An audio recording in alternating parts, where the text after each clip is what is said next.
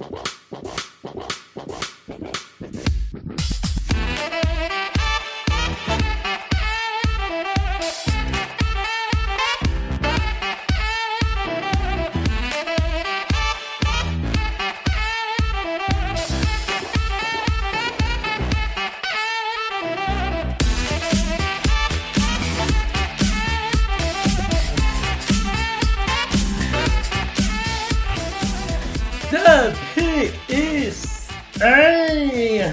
Amigos, sejam bem-vindos a mais um podcast do On The Clock. Eu sou o Felipe Vieira e temos duas semaninhas para a NFL e temos treinadores novos. Já sinto o cheiro de off-season no ar, David Chodin. Olá, olá, olá, meu amigo Felipe Vieira, olá, nosso querido ouvinte. É isso, já começa a sentir a movimentação da, da, da off-season. Esse ano até acho que os times demoraram um pouco a contratar treinadores. E o Jacksonville Jaguars, que não, não tem treinador desde a semana, sei lá o que, 13, 14, ainda não tem treinador. Mas eu acho que tá chegando o próximo, né? Sim, Pelo menos. É porque não dá para demorar, se não vai sobrar é, ninguém, né? Sim, sim, sim. Mas parece que tava uma, uma briga ali de quem é, se, se ia vir o, o, Byron Leftwich, só que o Byron Leftwich colocou é, na mesa e falou: Ó, se eu for, você tira o Balk. Eu não quero ele como GM. Que tá totalmente certo. E aí tá nesse nessa queda de braço, digamos assim. Mas aparentemente tudo indica aí que o Leftwich vai vencer essa queda de braço com, com o Trent Balk. Que franquia aí, bagunçada, hein, cara? Bagunça, né, cara? Imagina, chega o head coach e fala: Cara, eu até vou, mas sem esse GM. Esse cara que tava entrevistando. É, exato. Pô, velho, faz sentido nenhum isso aí, cara. Tipo, beleza, não tô, não tô defendendo o Balk. O Balk bem ruim, por sinal. Mas. Cara, como é que você chega para entrevistar, você bota o cara para entrevistar o, o, cara e aí ele diz, não, vou mandar o cara, só se o cara for mandar embora. Ah, não, então beleza, vou mandar esse cara embora aí e tal. E, tipo, não é o Bill Belichick, né? É o Byron Leftwich, sabe? Então você não tem convicção nenhuma do que você tá fazendo. E eu vou te falar, é, é você tá falando o, o, o, outro prisma, né? Mas vendo pelo prisma do, do Balk, o, o quão bagunçado que é o dono, ele fala, não, o Balk vai ficar. E todo mundo, quase todos os head coaches, é, não queriam ir para Jacksonville por causa do Balk. É, não, é zoado demais, né? né? Zoado total. E aí você fala assim, de repente você até gosta do, do Balk, né? Vivemos nesse mundo uhum. que pessoas gostam do, do trabalho do Trent Balk. Mas aí você entra num outro ponto que é, pô, ninguém tá querendo vir por causa desse cara que eu gosto, mas ninguém tá querendo vir. Será que ele é bom o suficiente para compensar ninguém querer vir? É, não, é bizarro, né? é bizarro. E, enfim, veremos. Deve ter uma decisão aí nos que nos próximos dias, talvez até nas próximas horas. É, se você está ouvindo esse podcast, nas...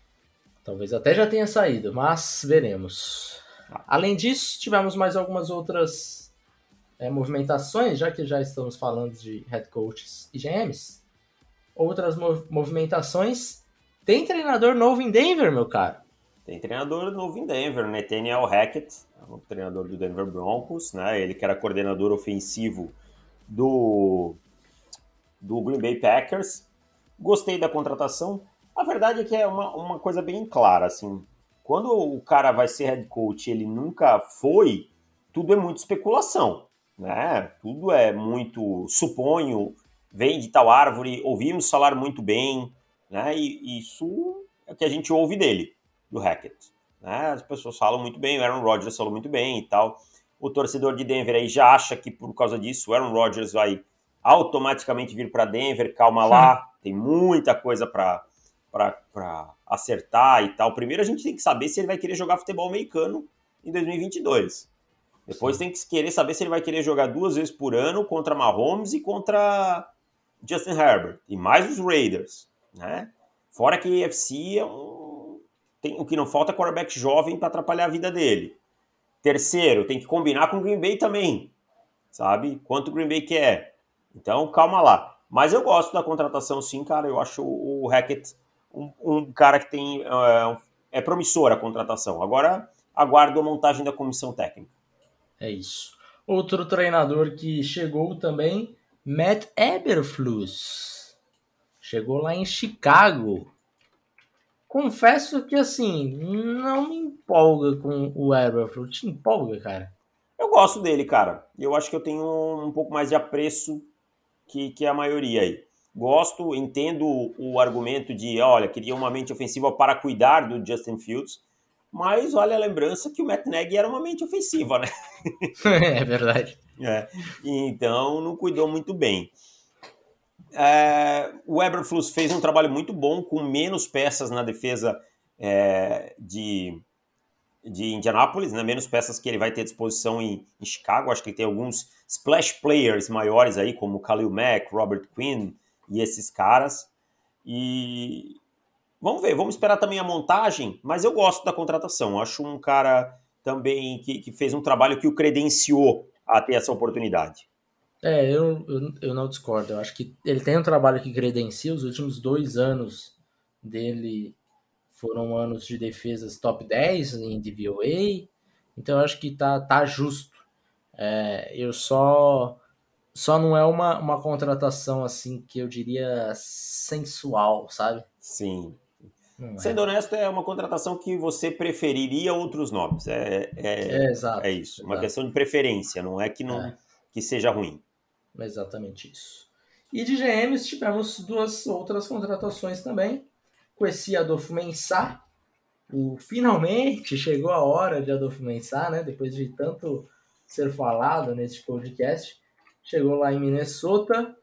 É, Para quem não conhece Adolfo Mensah, é um cara do Analytics, é um cara que, que trabalhou com, em Wall Street, com coisas complicadas que só pessoas muito inteligentes conseguem trabalhar. Então, veremos como que vai ser essa, esse trabalho do Adolfo Mensah como General Manager. Confesso estar muito curioso para ver como que vai ser isso daí. Eu acho que, que os Vikings estão num caminho legal, assim. É, se bem que eu, eu não desgostava de draft do Spielman, né? Mas o, o head coach puxava um pouco para baixo. Vamos ver agora o Adolfo Mensah, vamos ver quem que, quem que vem por aí. E o outro GM também, Ryan Poles, lá nos Bears, fazendo essa duplinha Ryan e Matt, né? Sim. Matt Nagy e Ryan Pace, agora Matt Eberflus e Ryan Poles. Gosto, hein? Gosto porque vem de uma escola que me agrada, que é do, do Brett Veach. Né? Brett Veach é um cara é um, é um general manager por quem eu tenho um, um, apreço interessante. Acho que fez bons movimentos nos últimos anos, né? Ryan Pauls, um cara jovem, tem 36 anos, então me agrada bastante, tá? E é o, o diretor de college scouting dos, quando o time selecionou o Patrick Mahomes. É, Patrick Mahomes, Kareem Hunt, o draft de 2017, Chris Jones, ele também era diretor de college scouting, né? Uhum. Então são jogadores interessantes que passaram pelo crivo dele, né? né? Nesse momento. Então, acho que tem algum crédito aí também. É, de fato. Vamos para os comentários, meu caro? Vamos lá, hoje tem bastante coisa. Vou começar aqui com o Felipe Amorim. Vocês encontram uma lâmpada e na base do porquê não, vocês esfregam e saem um gênio, porém um gênio fã de futebol americano e reconhece vocês. Olha só. E ao invés de oferecer desejos normais, ele oferece três pitacos de draft, onde vocês podem usar um pedido para voltar ao tempo e dar um conselho a alguém em relação ao draft do passado. Tá, então peraí, é um que eu posso voltar. A única regra é que você não pode aconselhar ou desaconselhar uma pique do seu time. Como cada um usaria, como cada um usaria o seu poder? Usaria para dizer, fulano pega tal jogador ou pelo amor de Deus não pega esse cara. Abraço a todos. E aí, qual que é o seu, o seu conselho que você daria a um time? O meu conselho vai ser chegar lá nos Chargers e falar assim, pelo amor de Deus, eu sou um torcedor dos Chargers e vim do futuro. Não escolha este jogador de Oregon chamado Justin Herbert, que ele foi um tremendo de um bust e atrapalhou muito a nossa vida nos próximos cinco anos. Por e que aí? você se pergunta? Porque a escolha seguinte é do Carolina Panthers. Exatamente. E o Martin Hurney, que era o GM é, dos Panthers na época, ele amava o Justin Herbert. Tem uma foto dele olhando o Herbert no Pro Day, assim, ele olhando encantado o Herbert lançar a bola. Eu não sei se teria sido a escolha dos Panthers caso ele estivesse disponível. Mas só de ter a possibilidade disso acontecer já serviu o meu poder. Ah, eu não por acaso tenho salvo seu contato como Felipe Hurney aqui, né? Por, por esse Sim, motivo. É. Então, um grande ídolo seu, eu sei disso. E eu, eu tinha separado para aconselhar o Miami Dolphins, né? A pegar o, o Justin Herbert. E totalmente engenheiro de obra pronta, sim, sim, para pegar o Justin Herbert. Mas eu vou mudar, eu chegaria na escolha número 2 e diria assim: New York Giants, por favor, não selecione um running back em 2018. Você está vendo aquele jogador ali, Josh Allen? É ele, tá? Monta o seu time ao redor dele. Pega esse cara que vai dar boa, tá bom? É isso que eu, que eu faria. É. Imagina o torcedor dos Giants agora, acho que escorreu uma lágrima, né? Escorreu. Escorreu. Putz, e o bom, o bom é que aqui ele deu a licença poética pra gente ser engenheiro de obra pronta, então. É, exato. Então, maravilhoso. Exato. Vamos, vamos seguindo, mas antes do próximo comentário, tem um recado, é isso? Temos recado, meu caro. Lembrando da semana passada que falamos do nosso, do nosso novo parceiro, Esportes da Sorte, mais uma vez fechando com a gente aqui nesse podcast. É, nova casa de apostas aí, totalmente brasileira. Tem um, um bônus aí de 100% no primeiro depósito. Você colocar até mil reais, volta aí mil reais para você em bônus para você apostar de novo. Então, entra lá, esportesdasorte.com, não tem o BR, é .com. Um, a casa aí tá chegando, tá chegando agora no, no mercado da NFL. É, temporada que vem vai chegar mais forte ainda. É, vamos ver se, se chega ainda mais com, com, com college, né? É, mas temos bastante coisa lá para ser apostado, já dá para apostar no, no, no, no, draft, né? Temos algumas apostinhas lá interessantes, já falamos, da, inclusive Ivanil já, já diminuiu. Já diminuiu, ah, nós vamos falar disso daqui a pouco. Daqui a pouco. É, então, de repente, você pegou na semana passada, já, já ganhou um pouquinho de valor aí. É, e também temos as apostinhas que faremos no final deste programa. Então, segura aí, daremos algumas. Um, duas dicasinhas, né? Do, dos jogos do, do Championship Game de Chiefs e Bengals e Rams e Niners, mas lá no final do podcast. Então, segura aí que a gente já volta aí com essas dicas. Isso aí. A gente é tipo o João Kleber, deixa as dicas para o final para segurar a audiência. É lógico. Vamos lá, o Mário Anderson, fala Messi, beleza? Estou escrevendo esse comentário logo após o orgásmico Kansas City Buffalo.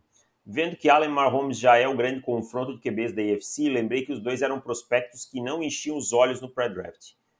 Posto isso, posto isso, onde estariam ranqueados os dois se fossem prospectos da classe 2022? Mahomes seria o primeiro com sobras. Mesmo que ele não era um é. prospecto que a gente eu, eu, assim, tinha algumas dúvidas, mas seria o primeiro com sobras, mesmo Sim. com as dúvidas que eu tinha. Agora, é, Josh era... Allen. Ah, desculpa, é. pode, pode falar. Ele era meu QB2 na época, né? tinha ele atrás do Watson. É, mas eu, eu achava que naquela classe se tinha é, três franchise quarterbacks, assim. É, acabou que, que saíram mais dois mesmo, né? Uhum. Mas eu gostava daquela classe, assim, eu, é, bem subestimada, inclusive. O, o Trubisky era, era o meu terceiro, acabou que moiou, mas eu, eu achava que os três tinham potencial para isso, né? Para ser franchise QB. E, o, e aí o Josh Allen, eu acho que se a gente pegar o ranking dele de 2018, ele estaria ali em terceiro, quarto, mas como a nossa avaliação mudou, como a gente melhorou como avaliador, progrediu, né, e, e coisas que a gente passou em processos anteriores, eu acho que ele estaria mais para cima, né? Eu diria que ele seria QB2 ou 3. É, possivelmente, é onde eu chuto por aí. Eu acho, eu acho mais próximo do 2, inclusive. Não Mas... se enganem, gente, o Josh Allen tinha muitos problemas como prospecto, tá? Sim, sim. É fácil falar agora, assim, é. porque é, a gente tinha.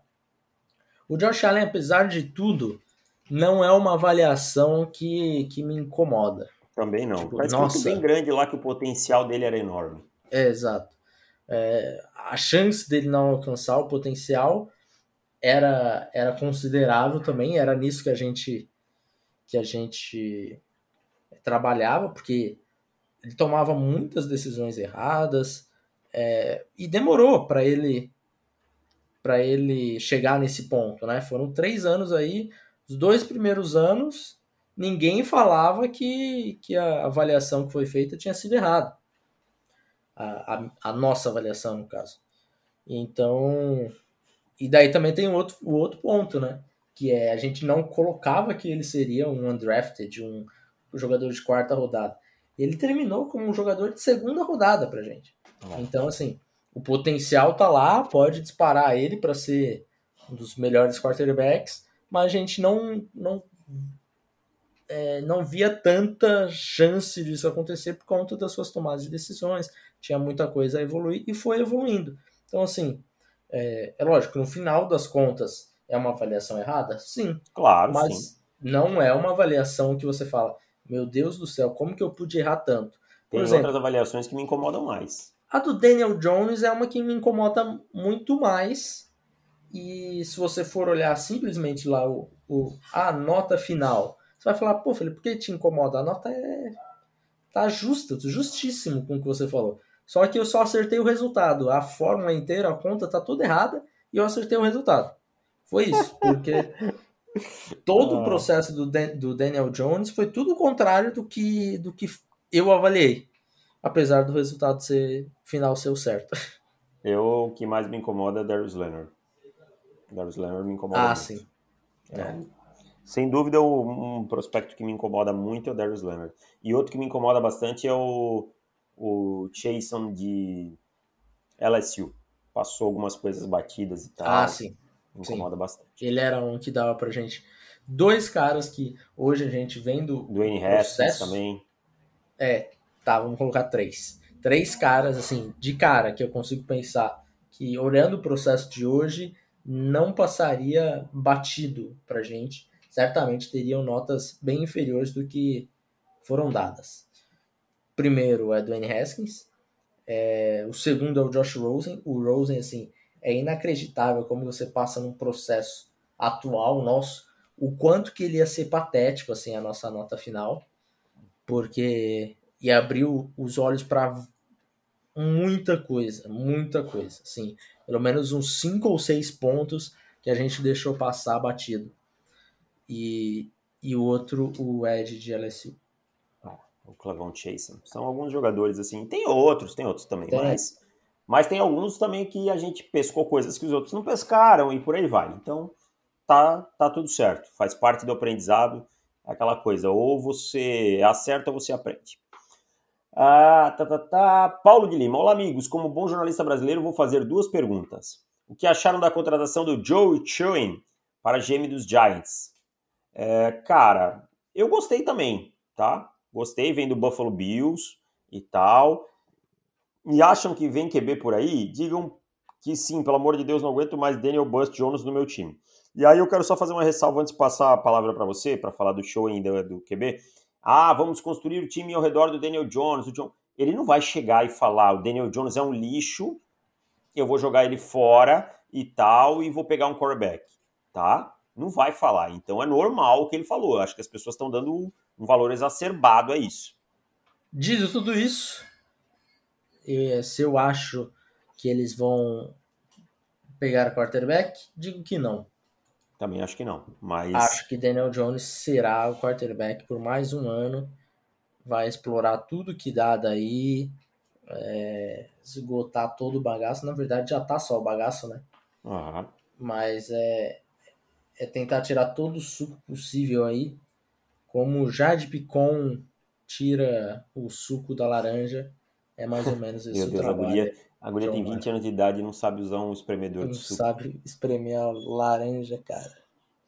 Ó, aí Meu o, Deus do céu. Notícia de última hora: os Raiders estão pediram permissão para entrevistar Josh McDaniels tá? e David Ziegler.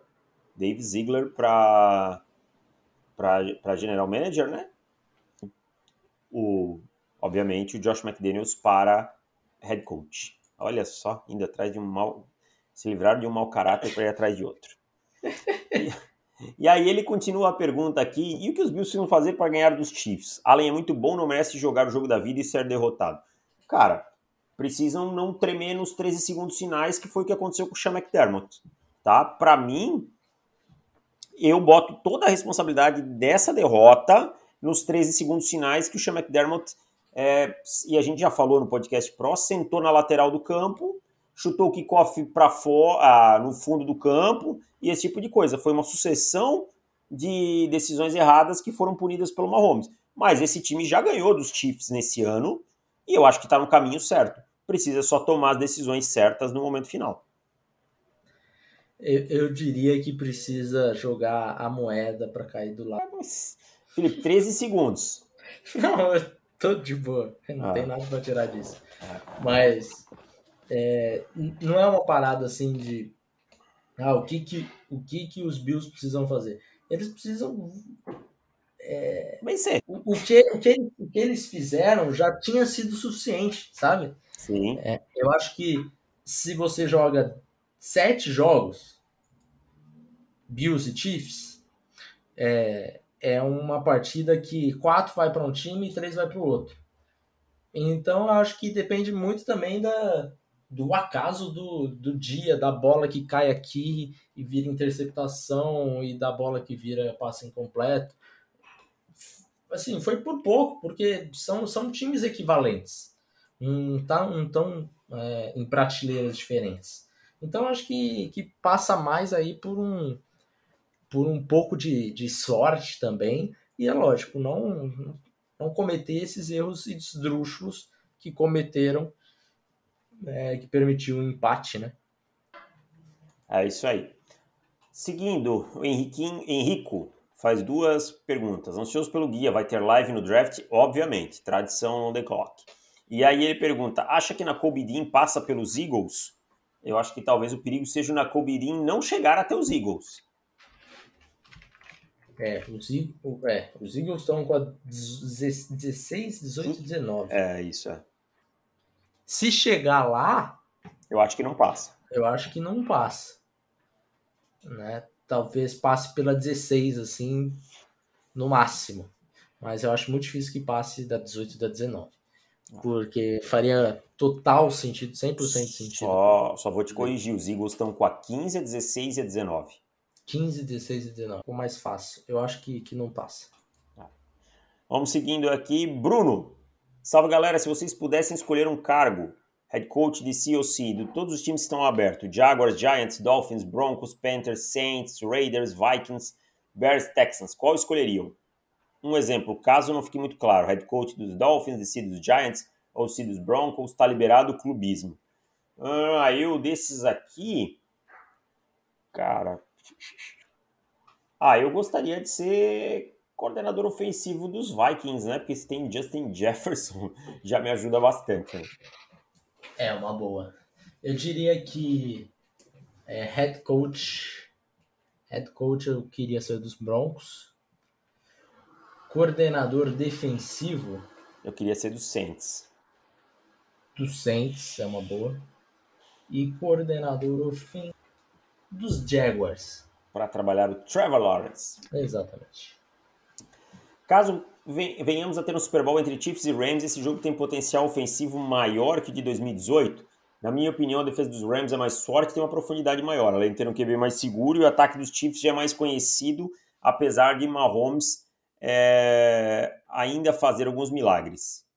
Cara, eu acho que uh, não tem potencial para ser um, um tiroteio daqueles, como foi aquele, mas tem potencial para ser um grande jogo por tudo isso que você falou. Um jogo melhor que aquele. Aquele jogo, tecnicamente, as defesas é, deixaram a desejar em alguns momentos. É, concordo com você. Acho que esse tanto de ponto aí é praticamente impossível. As defesas estão melhores, né? E então não acho que, que vai ser semelhante. Acho que tem mais chance de ser um 34 a 31, alguma coisa é. nesse sentido, assim. Por aí. E aí ele completa: tinha gente que achava a obsessão do tio Bill pelos special teams exagerada. Alô, cabeças de queijo. É, só que, Bruno, vamos, vou te lembrar uma coisa: o time que mais teve punch bloqueado nessa temporada foram os Patriots, tá? Só, só, só fazer essa ressalva aí. Os Patriots não foram bem nos special teams esse ano, não. Tá? Wagner Macedo. Fala, senhores, sobre a última Big Bird do Mel Kiper. Não, pô, não vejo o Mel Kiper faz muito tempo.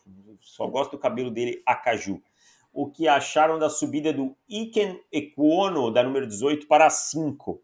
Foi por causa do potencial ou ele já tem mesmo esse talento todo? Abraços. Vamos cuidar só para não dar muito spoiler, Felipe. Cuidado.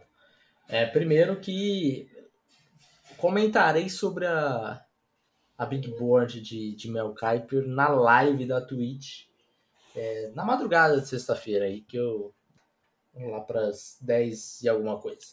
Então, falarei sobre isso. E Queno, eu acho que tá bem justo. Eu acho que é por causa do potencial dele mesmo. Aí, peraí, que é a pergunta dele. Potencial, ele já tem todo esse talento todo. É um, um pouco dos dois, né?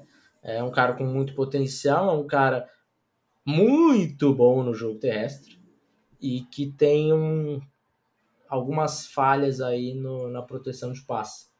É mas, 880 às vezes também, né? É, mas eu acho que faz, faz sentido aí sim. A 5 tá, tá, tá boa para ele. É isso aí. Vamos seguindo aqui, vamos ver o que mais temos. Gabriel Borges. Fala, mestre, vocês acham que caso o Ivanil seja a primeira pick geral, haverá uma corrida pelos próximos dois OTs, Cross e Cono? E caso isso aconteça, onde vocês acham que começa o range para o resto da classe de OT ser selecionado? Minha opinião, dependente de qual dos três for, se um dos três for é o primeira pick, tá? Vai ter uma corrida assim e esses três saem no top 10. Ou no máximo top 12, dependendo do encaixe aí que, que agora eu não sei de cabeça. Porém, todavia, entretanto, a próxima leva deve começar ali pela 22, 23, na minha opinião. É um pouco até semelhante com o draft passado, né? Tinham três ali. É lógico que o último acabou demorando mais para sair do que se imaginava. Falava muito dele sair ali na 14, acabou saindo na 24. É, mas eu acho que é um pouco na primeira prateleira. Devem sair no top 10 é, fora da, do que se espera. Por exemplo, o, no ano passado, o, o último tackle demorou um pouco mais para sair porque ele não, não chegaria para a temporada regular pronto para jogar, né? Ou não, não, não participaria do training camp. Só se acontecesse alguma coisa assim para depois. Mas eu acho que é um top 10 ali e eu tô quase querendo já dizer que é um top 6. Pode ser, pode ser. Essa corrida pode pode acontecer rapidamente. É. Bom, vamos fechar aqui o último comentário. Samuel Molman, fala meus caros, beleza? Espero que sim. Estão acompanhando o portal de transferências do college, que estão achando dessa novela do Caleb Williams? Vou te confessar que eu não estou acompanhando. O que eu vi é que ele estava é, cogitando o Wisconsin, e aí eu já não entendi nada, porque é um ataque que quase não passa a bola, né? Então eu não estou acompanhando. Se você estiver acompanhando, Felipe, pode dar o seu pitaco aí, porque eu estou por fora. É, eu confesso que eu também não tenho tido muito tempo para ficar acompanhando é, esse tipo de coisa. De o guia já está em alta intensidade e semana que vem já é meu casamento, então tá chegando a hora. e são muitas coisas para resolver ao mesmo tempo. Mas Caleb Williams, eu sei que tá todo mundo aí é, curioso para saber. O time principal, que era o USC, por conta do, do Lincoln Riley, né? Que era sempre foi o primeiro nome ali, quando ele falou que estaria se transferindo.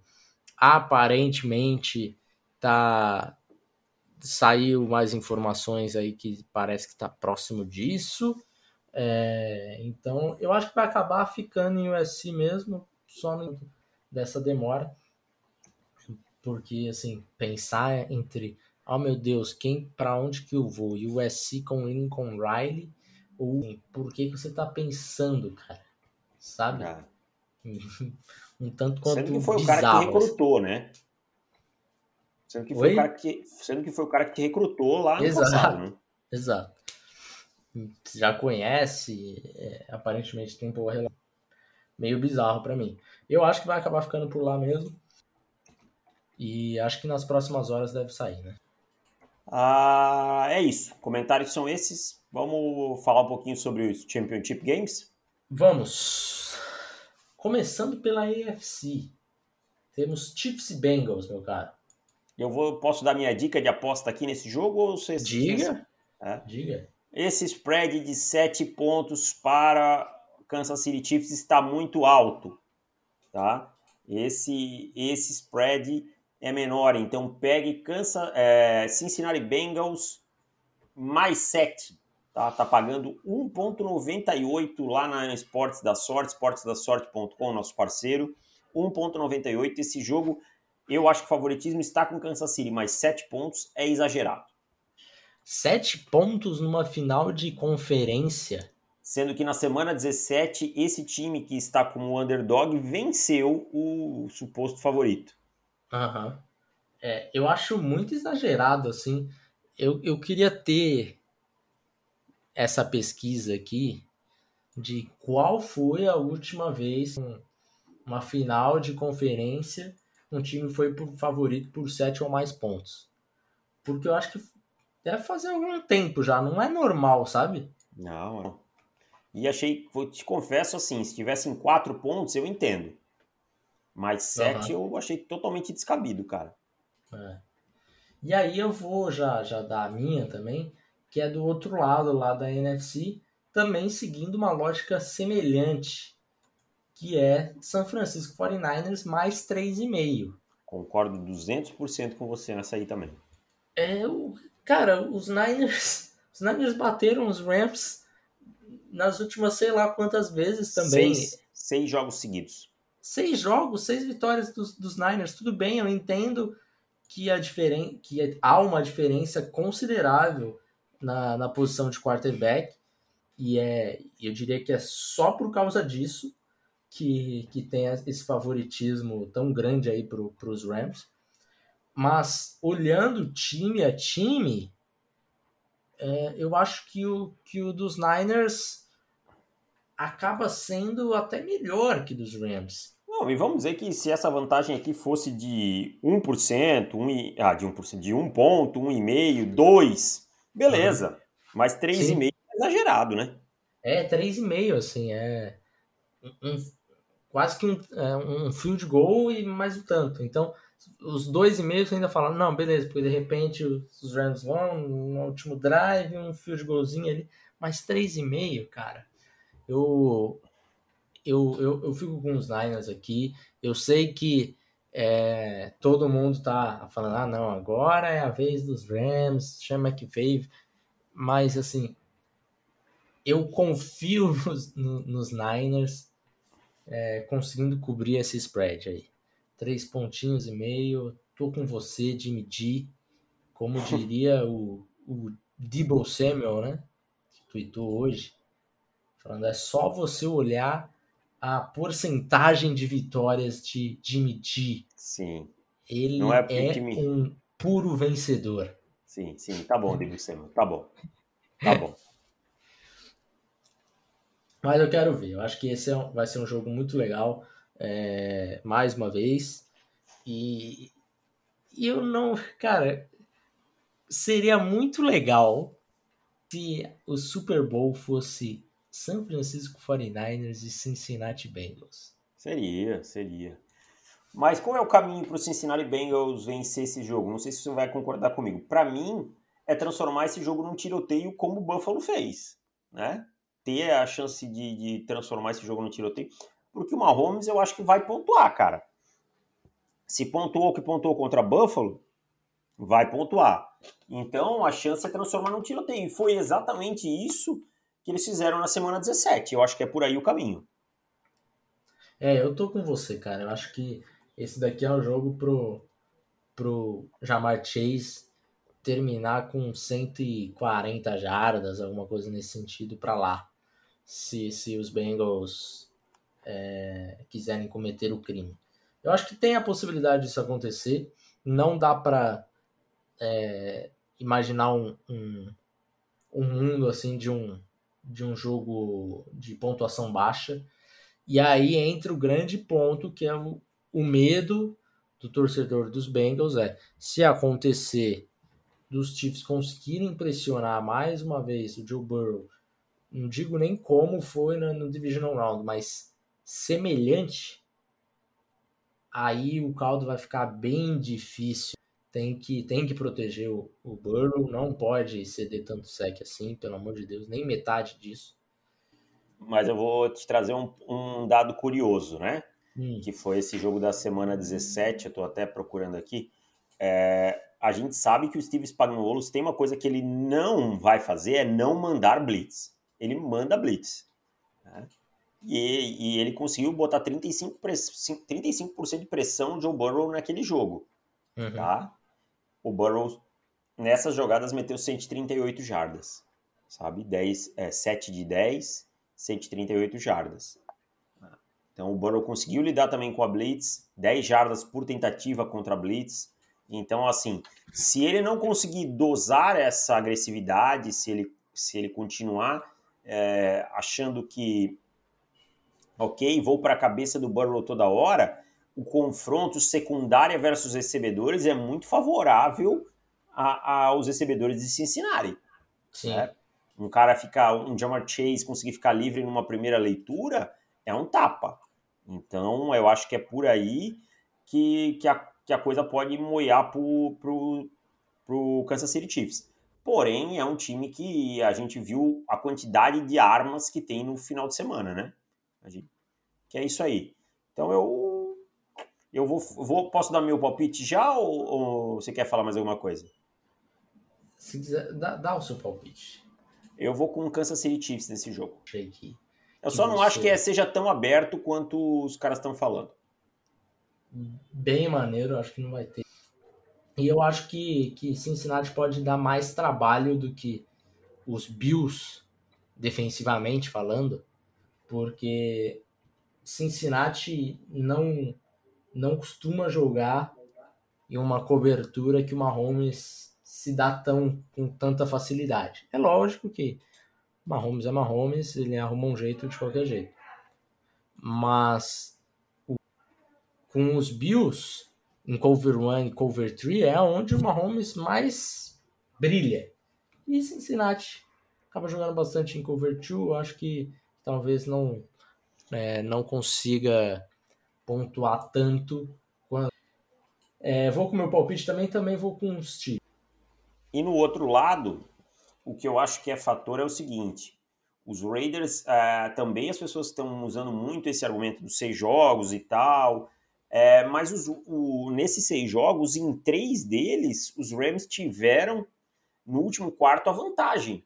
Ou seja, não é que os Rams não estão conseguindo jogar contra os 49ers, eles estão falhando em fechar partidas uhum. sabe? No último, no último embate, eles tinham uma vitória. Pipocada. Pipocou? É a famosa pipocada. Ah, eu pensei que a minha voz tinha pipocado aqui na gravação. Isso. Tinha uma, tinha uma vantagem até menos de um minuto, né? E aí tomaram o touchdown do empate e perderam na prorrogação. Quando tiveram ainda a bola para tentar ganhar o jogo. Então, não é como se também fosse um jogo que está decidido e tal. Dito tudo isso, eu acho que o, o que os 49ers fazem muito bem é muito complicado para os Rams, que é pressionar com quatro homens e correr bem com a bola, o que faz com que a pressão às vezes fique inefetiva. Me diga seu palpite nesse jogo, então. Eu vou com o São Francisco 49ers, por um field goal, algo assim. Uhum. Eu ia com os Niners também, mas eu preciso buscar, porque eu estou um joguinho atrás agora e eu não quero ir para o Super Bowl, porque aí. Não, porque daí se a gente jogar aqui no mesmo, no Super Bowl a gente só pode empatar. Então resolve aqui, né? É. Ou, ou vai pro Super Bowl para empatar. Ou vai né? pro Super Bowl aí. Então eu vou com os Rams. Isso daí. Não jogo pelo empate. Vou com os... É isso aí. Eu acho que, que os 49ers levam, mas é um jogo muito mais aberto do que as pessoas estão também falando. Eu acho que é o, eu faria aquele 55-45 49ers, sabe, em percentual. Sim.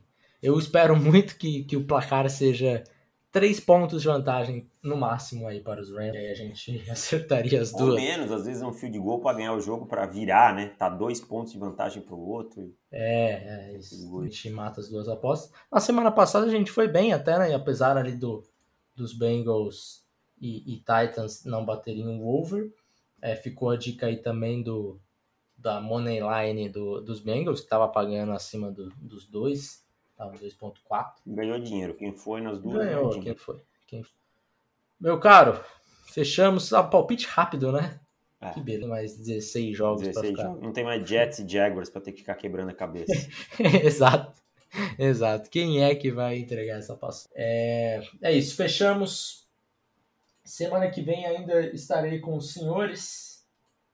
Mas aí na outra estarei de folga porque estará de lua de mel. Exatamente. Então, pós Super Bowl você não estará, é isso? Eu estarei, ó, vamos lá. Dia Ah, não, o Super Bowl está de volta. Não, não, semana prévia do Super Bowl. Ah, aqui não tem nada para falar a verdade. E vou volto na semana pós Super Bowl aí para comentar sobre o último jogo da temporada e aí entramos na off season oficialmente. Aí acho que é a parte a parte a parte que o torcedor do time medíocre mais gosta, né? Sim, que é a que parte ele cria esperança. É, é isso, ele se ilude, cara. Ele se ilude. Já estou empolgado, porque também é a minha parte favorita. Porque eu também torço para um time medíocre.